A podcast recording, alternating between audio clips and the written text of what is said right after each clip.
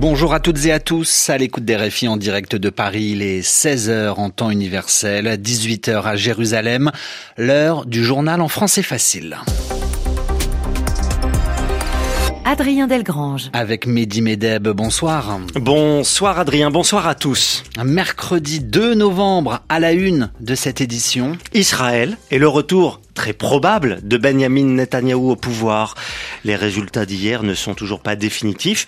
Notre correspondant nous attend à Jérusalem pour nous donner les dernières informations. Nous serons également au Mexique dans ce journal. 2022 est l'année la plus meurtrière pour les journalistes mexicains. 12 d'entre eux sont morts depuis le début de l'année. Dans l'actualité française, un hommage national rendu au célèbre peintre français Pierre Soulages. Décédé à l'âge de 102 ans, la cérémonie vient de se terminer. Voilà pour les titres, soyez les bienvenus. Le journal en français facile. En Israël, Benjamin Netanyahou se rapproche du pouvoir. L'ancien Premier ministre est en passe de faire son grand retour, Mehdi. Au lendemain des élections législatives, son parti d'extrême droite, le Likoud, est arrivé en tête, mais celui que les Israéliens surnomment Bibi n'obtient pas de majorité. Pour gouverner, il lui faut donc compter sur l'appui d'autres partis politiques. Nous sommes en ligne avec euh, Sami Boukhelifa, notre journaliste à Jérusalem. Euh, bonsoir Sami. Euh, Benjamin Netanyahou n'aura pas de difficulté tout de même hein, à créer une coalition qui devrait le porter au pouvoir. Oui, et chaque nouveau bulletin dépouillé semble conforter Benjamin Netanyahou et sa coalition. Pour revenir aux affaires, il peut compter sur ses traditionnels alliés, les religieux ultra-orthodoxes, et désormais, il peut aussi s'appuyer sur l'extrême droite. Les résultats actuels créditent cette alliance de la droite d'une majorité confortable. 65 sièges sur 120, c'est plus qu'assez pour gouverner, mais Benjamin Netanyahou et son parti, le Likoud, de droite reste prudent. Il ne souhaite pas crier victoire trop tôt. Des scénarios favorables comme celui-ci à l'issue d'un scrutin législatif, il en a déjà vu dans le passé et puis les résultats définitifs ont finalement tout bouleversé. Alors, il faut prendre son mal en patience, laisser le processus électoral aller jusqu'au bout.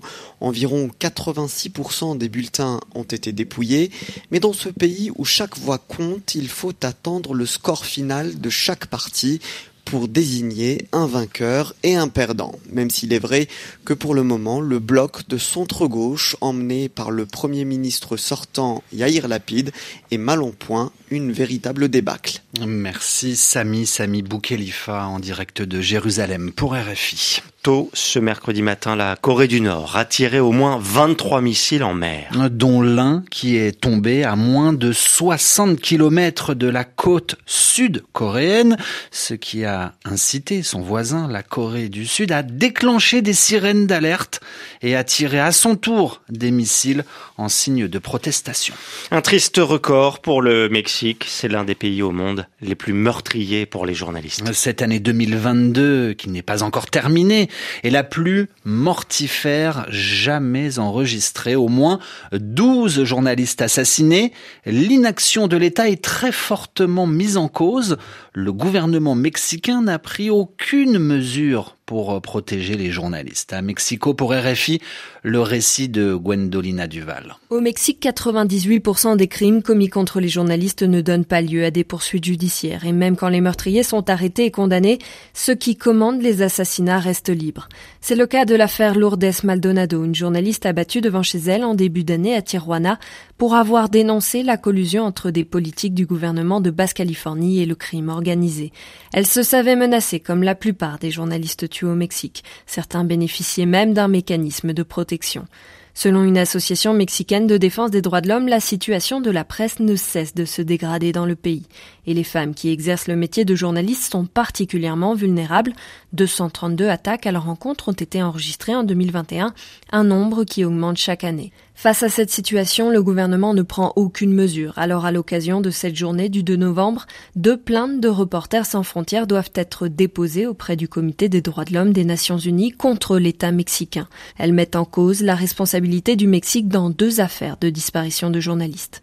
Gwendolina Duval, Mexico, RFI. Et triste illustration de ce phénomène, l'une des correspondantes de Radio France Internationale au Mexique, Emmanuel Steele, est elle-même victime de menaces suite à la diffusion de l'une de ses enquêtes. Et puis à noter, Mehdi, que cet appel mexicain survient aussi à l'occasion de la journée internationale de la fin de l'impunité pour les crimes commis contre les journalistes, instaurée par l'ONU en mémoire de nos deux confrères français d'RFI, Ghislaine Dupont, Claude Verlon, assassinés le 2 novembre 2013 au Mali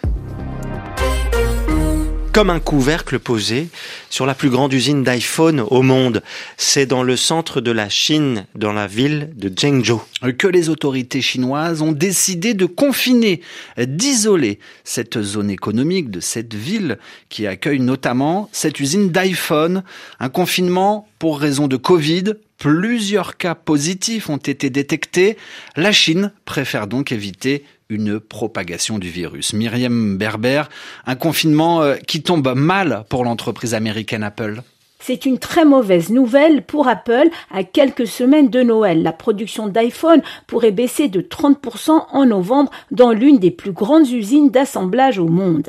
Le site qui emploie 200 000 personnes assure l'assemblage d'environ 80% des iPhone 14, le dernier modèle d'Apple. Cette situation tombe mal pour le géant américain qui dope ses ventes pendant les fêtes de fin d'année.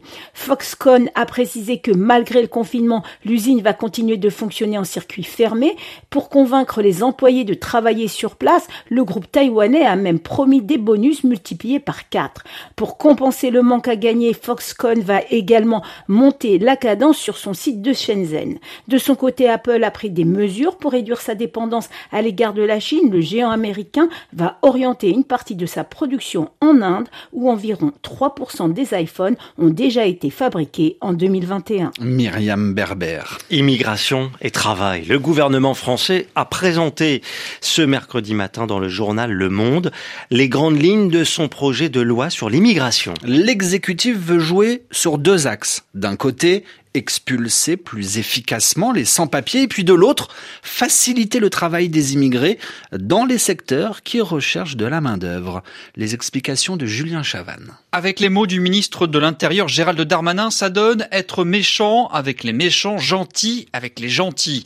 Méchant avec les méchants, ça veut dire être plus efficace pour appliquer les OQTF, les obligations de quitter le territoire français. Côté gentillesse, le gouvernement veut créer un titre de séjour pour les métiers en tension. Des demandeurs d'asile pourraient travailler dans des secteurs en pénurie de main-d'œuvre. Politiquement, le gouvernement envoie plusieurs messages. D'abord aux républicains, en durcissant le ton sur les OQTF et en ressuscitant en quelque sorte l'immigration choisie, chère à Nicolas Sarkozy. La Macronie cherche à obtenir leur soutien à l'Assemblée. Une partie de la gauche peut aussi s'y retrouver avec cette main tendue aux travailleurs immigrés. Et puis cette interview au Monde est aussi symbolique en interne. Gérald Darmanin figure de la droite du gouvernement, s'affiche aux côtés du ministre du Travail Olivier Dussopt, venu du Parti socialiste, de quoi donner un peu de visibilité à l'aile gauche de la Macronie qui a du mal à digérer les clins d'œil d'Emmanuel Macron aux républicains. Julien Chavannes dans le journal en français facile.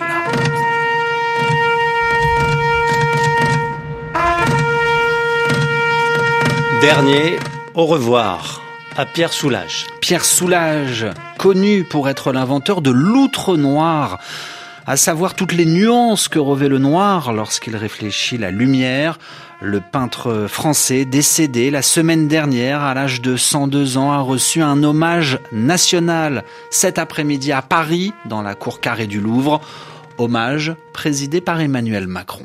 En 1979, alors qu'il s'acharne sur un tableau qui lui résiste, le noir finit par envahir toute la surface. Il abandonne et croit l'œuvre perdue. En réalité, il vient de la trouver, l'œuvre de sa vie. Car en revenant à son travail quelques heures plus tard, il prend conscience de toutes les nuances de noir que la lumière fait chatoyer sur sa toile, y révélant des effets de volume, de matière, de texture. Ce fut sa leçon de ténèbres. L'hommage du président de la République euh, rendu cet après-midi au peintre Pierre Soulage. Pierre Soulage sera inhumé vendredi prochain. Ainsi se referme ce journal en français facile. Merci à vous de l'avoir écouté.